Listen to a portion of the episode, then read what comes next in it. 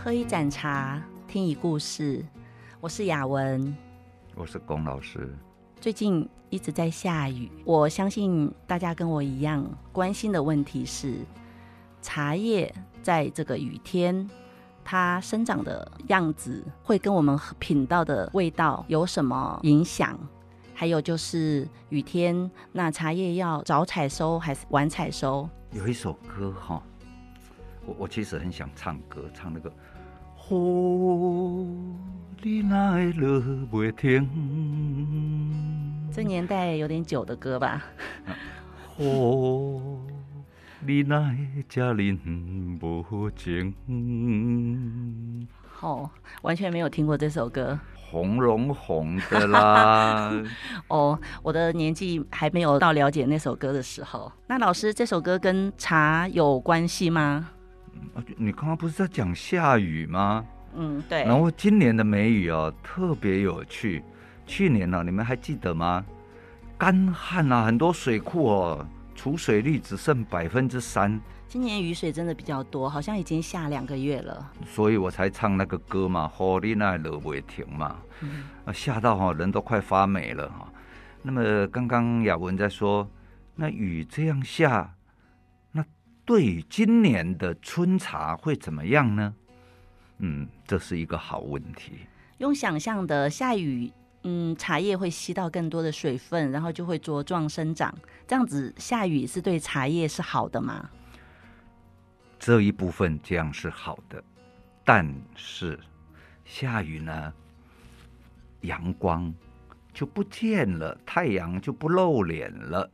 嗯，那我们都知道，植物需要光合作用，阳光、空气、水必不可少。啊，对对对，那现在有水有空气，可是阳光好像显然比较少一点哦。嗯，对。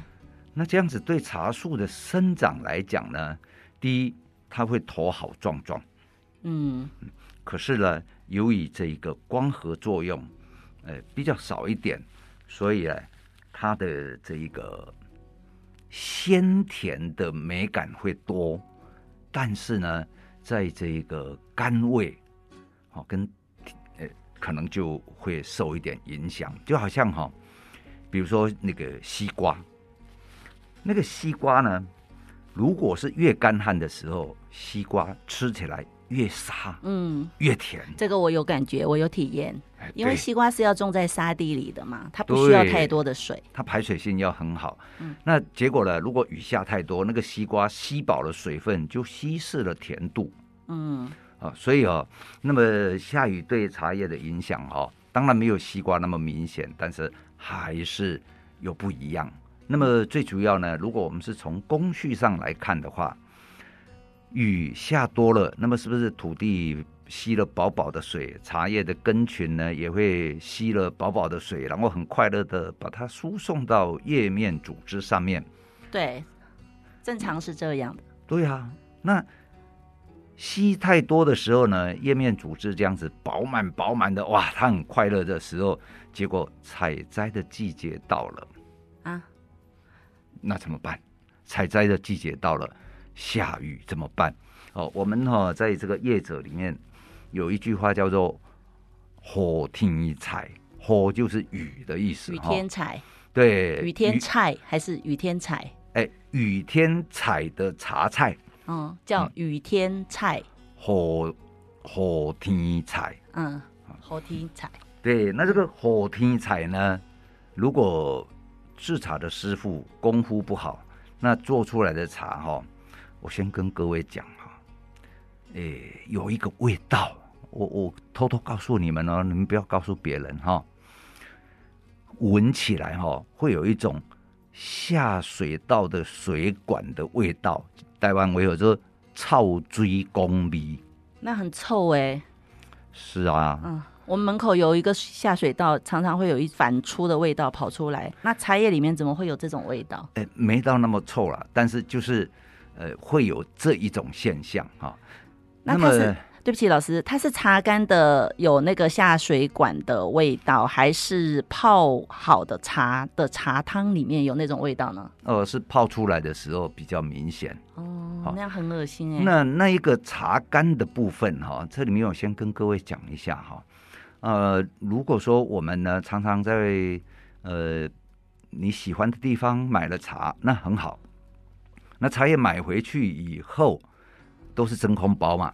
嗯，对。那真空包呢？可是当你打开来，啊，你那个把它剪开的时候，请你们闻一下那个味道，那个茶叶干、茶干的味道。我好像记得我有闻过那种让人不愉快的味道，是不是很像衣服洗干了，你没有马上晒，然后放在洗衣机里面很久发出的那种味道？哎，对，接近哪一种？那个就是洗衣机的味道。哦，所以如果我们闻到那种打开茶叶包，闻到那种味道，就是表示说茶叶的水分太多，然后它在里面发酵，是吗？是的，而且哈，因为空气也闷住了。那茶叶的水分，如果说是呃一个有经验的茶商呢，那么茶叶来的时候，一般在茶山上面呢，茶叶的水分如果到百分之八，那就算。诶，茶农应尽的义务就到这里了。嗯，那么茶商的应尽的责任是什么？也就是说，要把百分之八的水呢，诶，再把它干燥，干燥到百分之六左右。哦，那百分之六呢，它就利于储藏，然后放起来就不会有那个诶衣服哈洗完了忘记了放在洗衣机啊，然后有。闷出一个缺氧啊，就是缺空气嘛，哈，嗯，那又有湿度，然后再加一点温度，就有一个闷烧味了。是不是很像烫青菜？然后如果烫熟没有马上拿起来，然后锅盖继续盖着的那个菜的味道，哎，俗称烂菜叶子味啊，很接近。很接近，所以老师的意思是说，如果茶农做好茶，本质是到百分之八，就把茶叶水分消到百分之八。那到茶商手上，茶商再利用一些物理的原理，然后把茶的水分降到百分之六。那老师，诶，据我所知，你收到茶，你通常都会带去工作室，那你会用什么样的方式？把它降水降到百分之六呢？这一个就是说茶商应该要做的哈，在茶叶界里面哈，叫做精致啊。如果你跟茶商买的话，是买到精致茶；那跟茶农买的呢，就是毛茶或者叫粗制茶。那这里面有的是牵涉到茶梗的问题啊，有的是牵涉到这一个含水分的问题。那这一个含水分呢，你们不要看这两趴。你看一百斤茶，你哈、哦、经过处理，也就所谓烘跟焙哈。那么烘跟焙是两个观念哦哈。烘我们讲的是烘干，让水分降低一点。因为哈，我们有一个观念就是烘跟焙是两件事情。烘呢，呃，我们俗称烘干哈，然后焙它是利用加温。也就是这一个用物理原则让茶叶产生化学变化，这样有没有很学术？哎，老师非常的学术，但是这个问题我们等一下再问。老师，你说的烘，可是在茶农那边他们已经都烘过了，所以你拿回来还要继续再烘吗？对，就是说茶农呢，他们我刚刚有讲他们的责任哦，只要到百分之八就可以了，它的水分呢、啊、到百分之八。嗯，那么在储藏上来讲，百分之六才是一个理想的状态。那我有问题哦，老师说去年干旱，那茶农用这样的手法给它水分降到百分之八。那今年雨水特别多，茶农如果用同样的工艺，它是否真正的能把茶叶处理到降到百分之八呢？一样可以哈。那百分之八跟百分之六，也就是说。一百斤，然后你处理完，你最少会少掉两斤茶。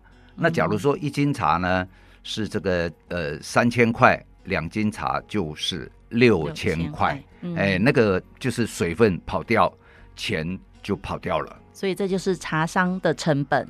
哎，是是是，这是茶商哈、如果你不会算的话，你说哎奇怪，我怎么七卖八卖呢？老是会亏钱。那亏在哪里？就亏在水分吗？还有包装啊，还有存放的过程中是否会有一些损耗什么的？还有在备茶里面会产生茶沫，也会损耗。好，我代替消费者说哈，这是茶商应该要负担的。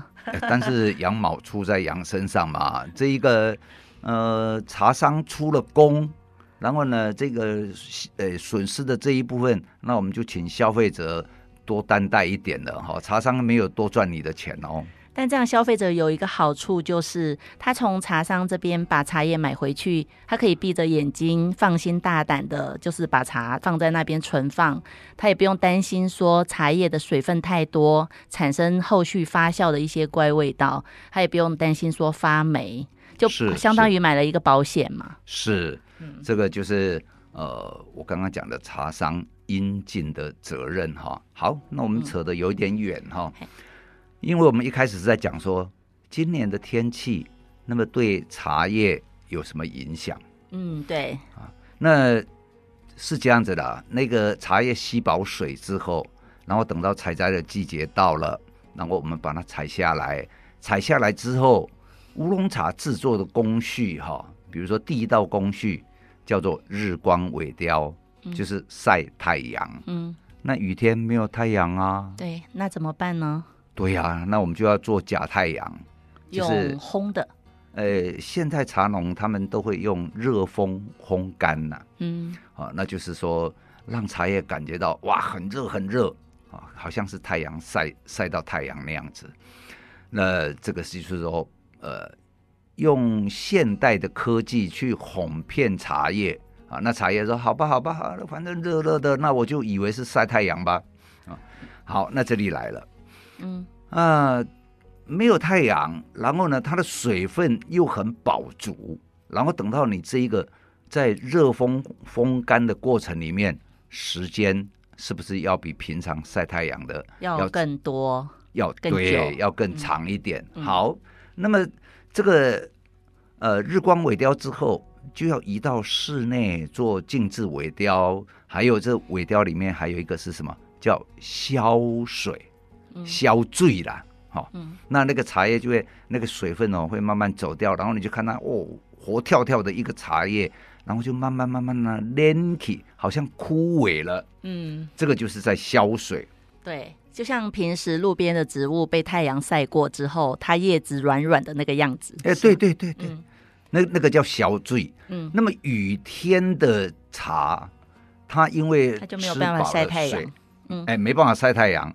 然后它又有很多水，所以消水的时间会变得长一点。嗯，以至于呢，比如说我们以高山茶来讲，往年呢，如果说是雨水没有这么多，那么高山茶它泡出来，它的工序都一样哦，哈，工序我们称为 A、B、C，好，这样，那工序一样的时候，往年的高山茶看起来是碧绿色，嗯，颜色哈，碧绿，哎，碧绿色，嗯。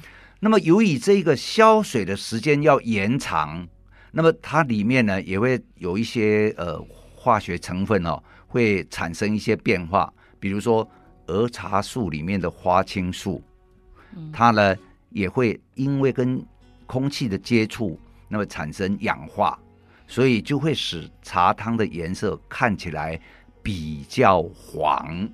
哦，老师是说今年雨水多的时候的茶，因为消水时间变长，所以花青素嗯、呃、产生氧化，会让茶汤变得比较黄。对，那这个我们称为蜜黄色。嗯、所以今年大家如果说喝高山茶，喝到碧绿色，我跟各位保证哈，它的香味会比去年呃没那么香。嗯，那。要蜜黄色才是香吗？那变成蜜绿色，不能不是蜜黄色哦。嗯、蜜黄色又呃发酵太多了哦，是蜜绿色。蜜绿色，对，那这样子的香味呢，呃，会跟往年一样。可是你就觉得说，嗯，这个蜜黄色的茶汤就不是高山茶，嗯、这叫做被眼睛骗了。然后对做茶，因为你们不了解嘛。那以前你都这样子，你都没有想到说，呃，做茶不管是茶农或者是茶商，哎，我们是看天吃饭的，哎，嗯，对，老天爷要赏你这一口饭吃，然后你把茶做好，然后你要有很好的香味、很好的滋味，那你就只好牺牲一点。色相，帮大家总结一下哈。所以我刚刚听到的是，老师说，呃，茶农的义务是把茶做到消水百分之八，然后到达茶商这边，到达老师的手上，老师觉得有必要再把它降到百分之六，有利于保存。于是老师就会用一个烘焙的原理，刚刚老师提到说，用物理的原理让茶去产生化学反应。然后让茶做更多的消水，嗯、呃，有利于保存。还有老师有提到说，如果今年喝到茶是碧绿，今年要喝到碧绿色比较难呐、啊，是蜜绿色、嗯、才是比较好的，是吗？哎，是比较正常，因为今年的雨水真的有一点多。听众朋友，大家就是回去可以看一看自己喝的茶，在喝之前先看看茶汤的颜色是蜜绿色或者是碧绿色。然后两个比较一下，蜜绿色的比较香。老师刚刚有在谈到说，啊、呃，一个是茶的鲜甜，一个是茶的回甘。那我比较好奇，这两个东西不是同一概念吗？还有它们分别造成的原因是什么呢？这原因就很麻烦了。嗯，然后哈、哦，我之前到国外去教课，外国人没有干的概念。嗯。他们呢，只有 sweet，甘也是甜，甜也是甜。而事实上呢，对我们来讲，甜就是甜，甘是一种 aftertaste，就是说，当你喝完之后，然后整个从喉咙底下回过来的一个甘的韵味。哦，这个外国人比较不知道。